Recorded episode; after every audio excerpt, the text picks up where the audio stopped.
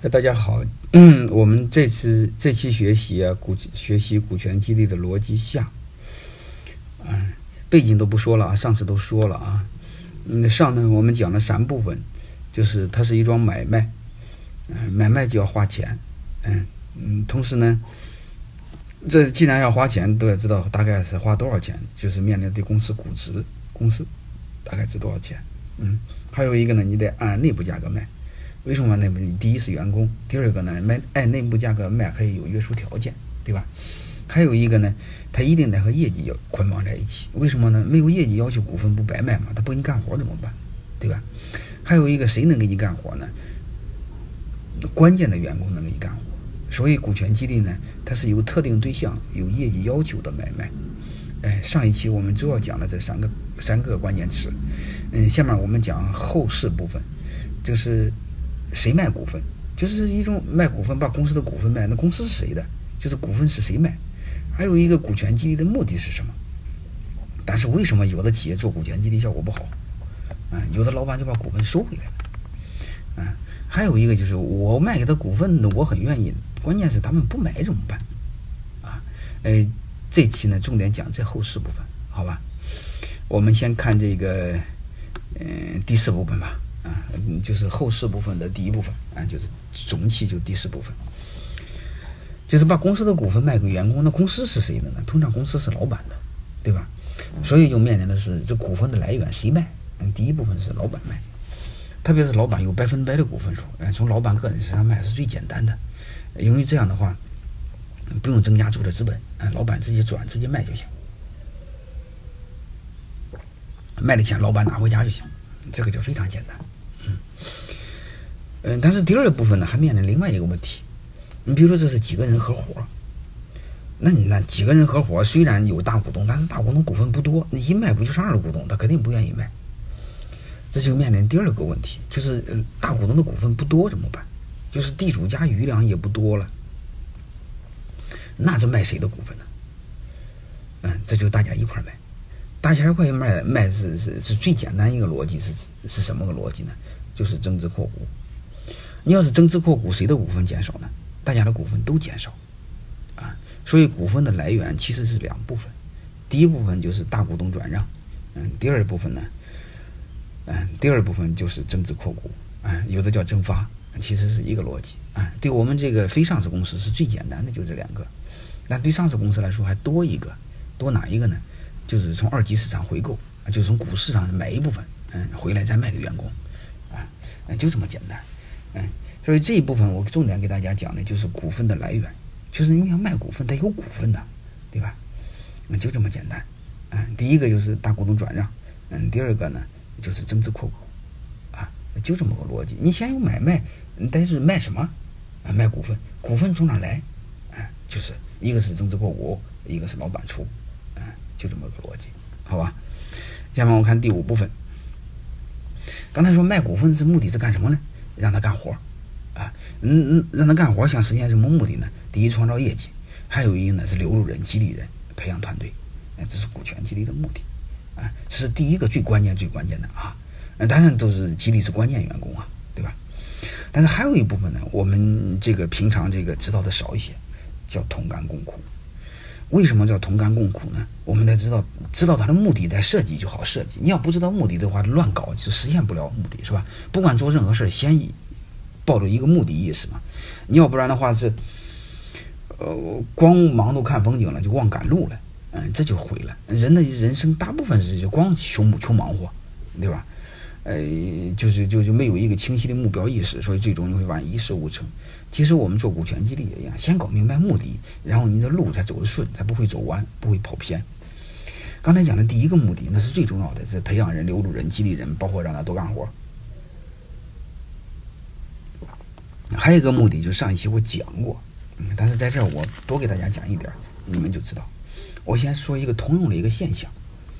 这个通用的现象是什么现象呢？就是在企业内部，你会发现，挣了钱了谁分？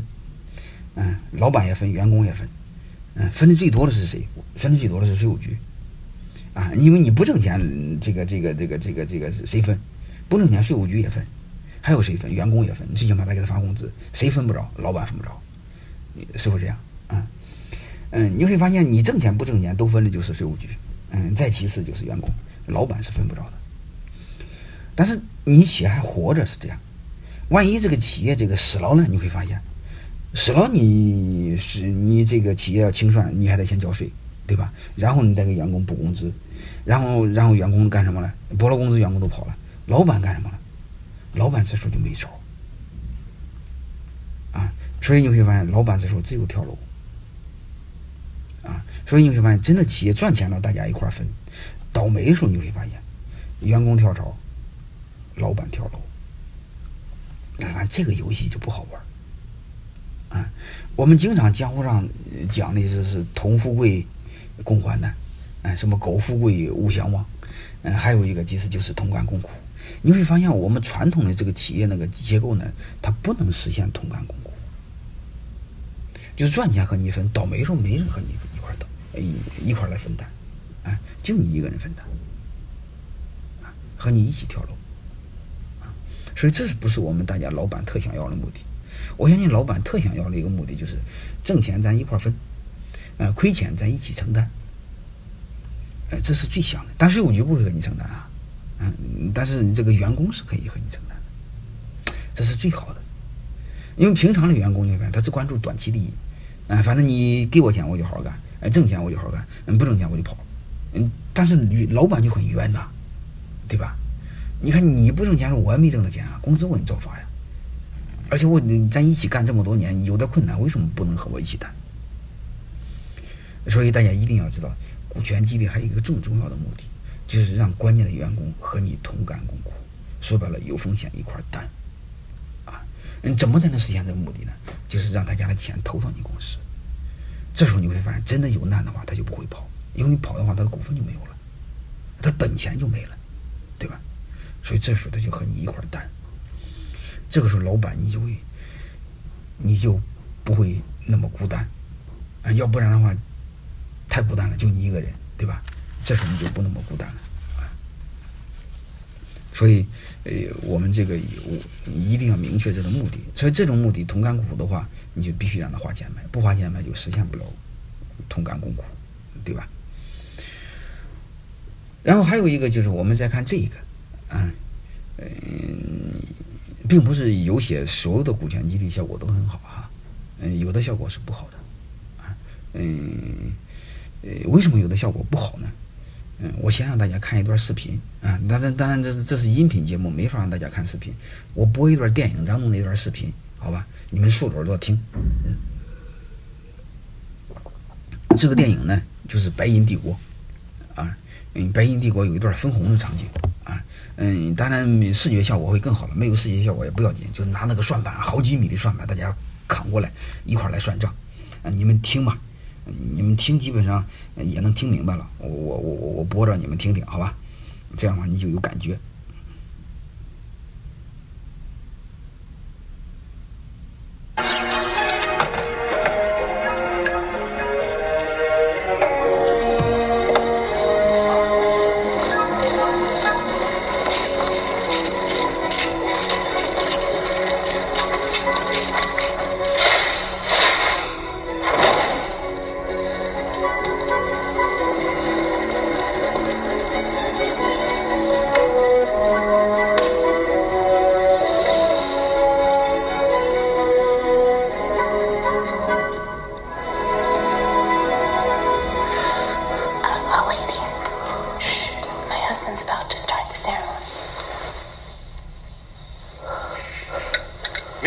仙人。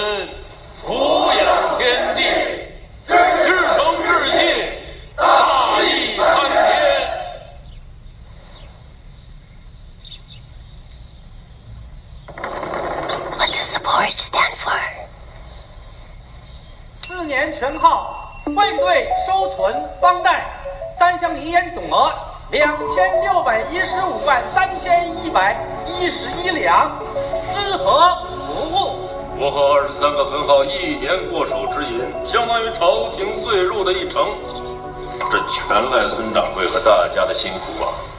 请受我全家一拜。哎老四带着新媳妇去天津看海了，小两口可好着呢。刘掌柜的没麻烦你吧？没有，没有。老三嘛，不说也罢。财帛二十一亩，本正期同人申府分红十七府，一府平均为一万五千八百一十六点五。好。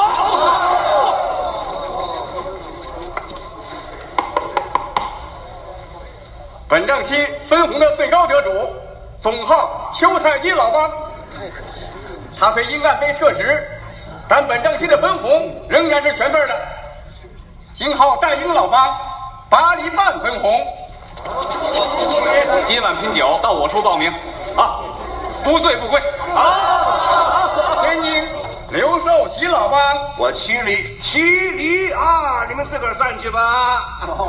今儿晚上上他那儿报名，酒钱我付，我付。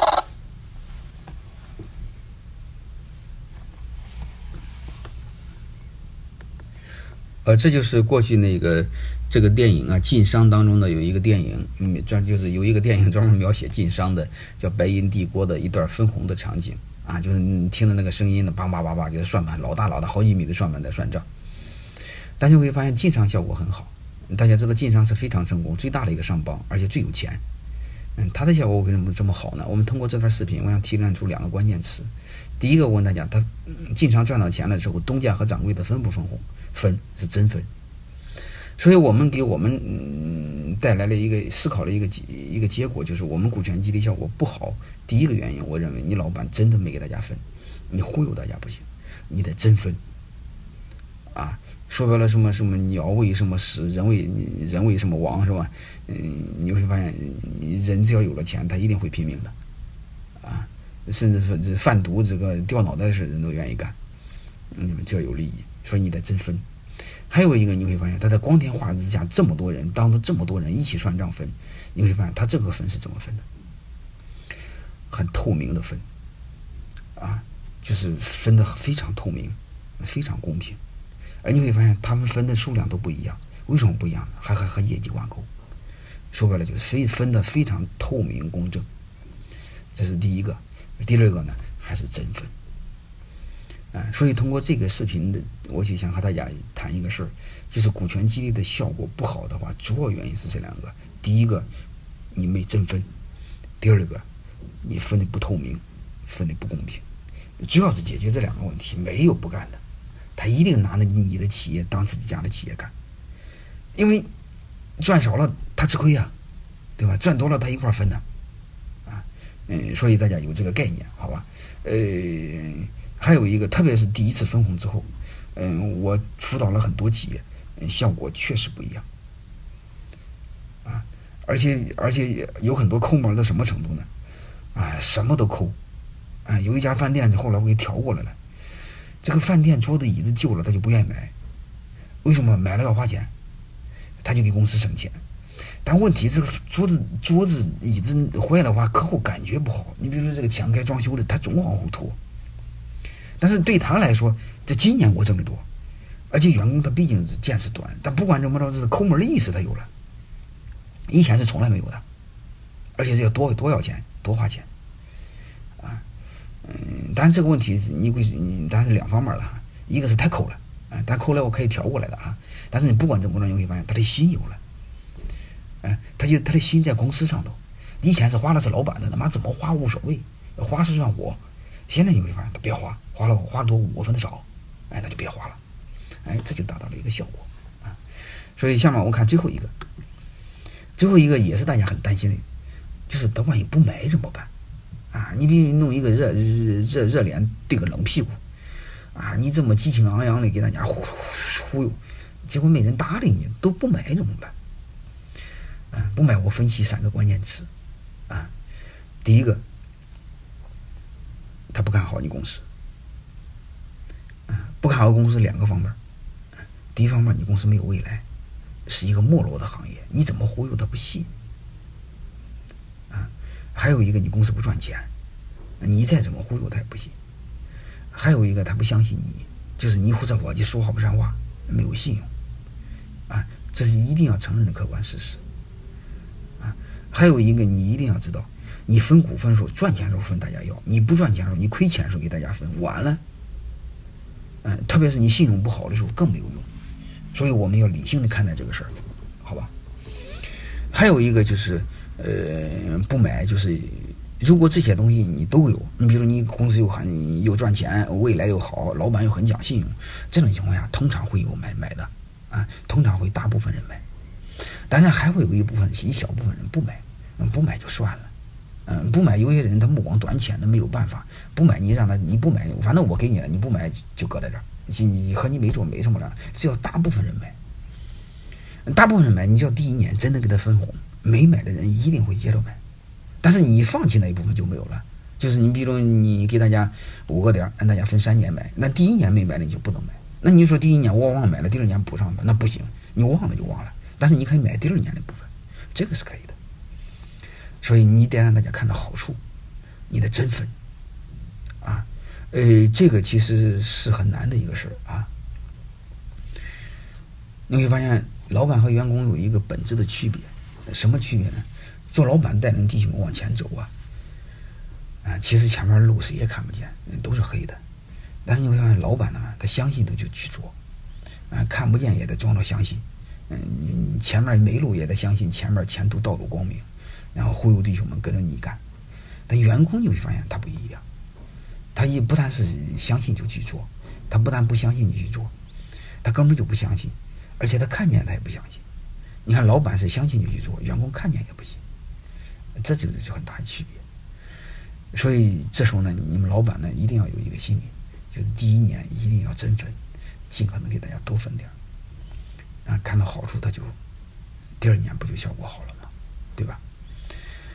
但是有时候做企业并不是想象这么简单啊，有的有的老板就命苦，你比如赶上大环境，第一年真的赚钱不多，你说怎么办？有一个老板真的是很用心，啊，怎么用心？他让他的朋友高价买了他的货，这样的话他不就有利润了吗？他就这样给员工多分，那他朋友比凭什么高价买呢？他就把他自己的钱偷偷给朋友，让朋友高价买他的货。把公司利润抬高，这样弟兄们看到未来，他第一年是这样分的。但是这么一分效果好了，弟兄们都有信心。你看看环境这么不好，公司又赚钱，第二年不就更好了？所以从此以后，老板说：“哎呀，弟兄们都争着买股份啊，借钱买，嗯，所以叫万事开头难，头一开后边就不管了，啊，所以效果很好。嗯，但是你们一定要知道啊，万事开头难，还有你要知道，老板和员工真的有差别。”这时候你真的要用心良苦的去做激励，好吧？那这是第二点。第三点，我想给大家谈的是什么？就是你说这些东西都有，都都做的很好，你看公司也赚钱啊，刚刚都还行。但是确实就这两年才赚钱，前景也很好，确实员工真的没钱啊。而且都是一帮农村孩子进城，亲戚朋友也没有，借钱都借不着，那怎么办？第一个，我建议你们用奖金，用奖金现在花钱买，是吧？第二部分你怎么办呢？还有一个就是，你说我就像我我那个以前讲干股激励似的，你公司管理不规范，管理不规范的就是你可以采用干股，啊，分干股。而且干股呢，比干股当中更好的一个什么分增量啊？你比如每个人给你五个点、六个点的股份，那你不能说按今年利润百分比分，那样不行。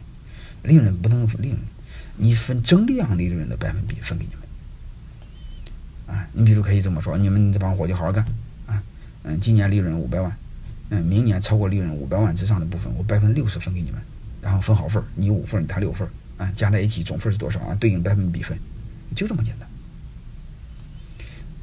啊，然后连续分几年，他不就有钱了吗？那既然有钱了，你再真金白银买股份，这样的话，你就可以按百分比来分。这个道理不难理解吧？大概就这个意思。啊，所以，呃，你们要只要是说白了，就是管理中它有一个基本的逻辑，什么逻辑呢？只要找对了问题，就能找对答案。其实，在管理中，答案不重要，问题重要，因为只要找到问题，就有答案。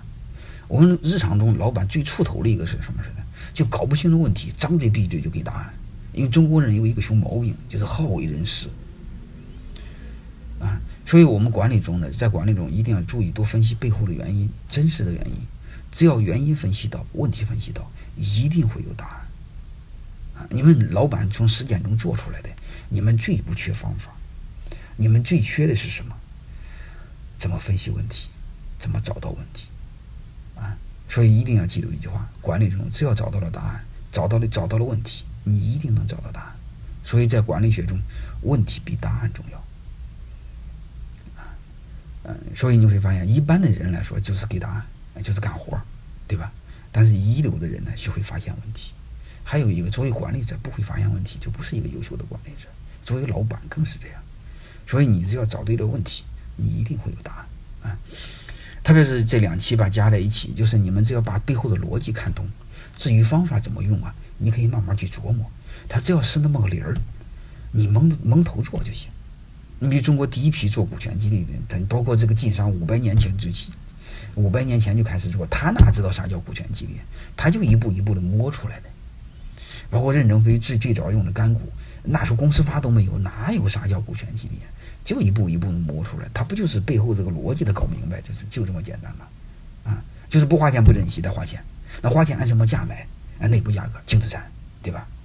你乱搞公司怎么办？把钱扣下来，你不让你乱搞，你乱搞了钱我就不给你，就这么个逻辑。那不干活怎么办？和业绩挂钩，啊，就这么就这么个逻辑，对吧？你只要把这个逻辑去搞明白，方法自然就很简单。还有一个，你公司管理不规范怎么办？不规范可以先用干股。先用干股，你会发现不用变更章程，你内部一个制度就解决问题。然后这时候大家挣了钱，有了钱很多事都好说，对吧？一又能遮三分丑，有了钱大家是人心齐呀。马云都说过一句话：你不能统一思想，但可以统一利益。有了钱之后，你说什么大家相信你了。那时候你再规范公司啊，再让大家花钱买股份不就行了吗？对吧？这个度你们自己拿捏，好吧？你只要明白这个理。规范的时候你就让大家买真的股份，不规范的时候你先用干股，啊，你说还不规范，嗯，你可以用干股当中的分增量，也更好，啊，好吧，大概就这么个逻辑啊。这两期啊，我嗯重点把股权激励逻辑告诉大家，你们只要知道这个，你们落地自然就会落，好吧？下期我再讲股权激励的本质，让你们更明白怎么回事儿。然后有机会我再一点一点的告诉大家更具体的方法啊。行，这两期我们就到这儿，好吧？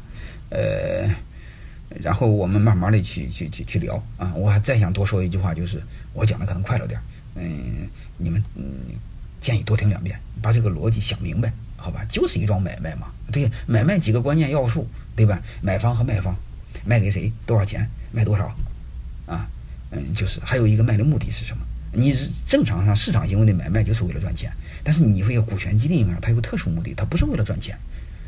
嗯，它不是通过靠股份赚钱，它是通过让大家干活赚钱，就是它是一种特殊目的的买卖，对吧？你把这个逻辑搞明白，嗯，其他的就简单了，关键要素就能明白，关键要素明白，你就自己都会落地，对吧？那至于三年五年的，你凭感觉就行，对吧？你怎么都不能弄五十年嘛，五十年人心里可承受不了，对吧？然后剩下你就凭感觉，就基本常识就行啊。行，我们这期节目就到这儿，我们下期见。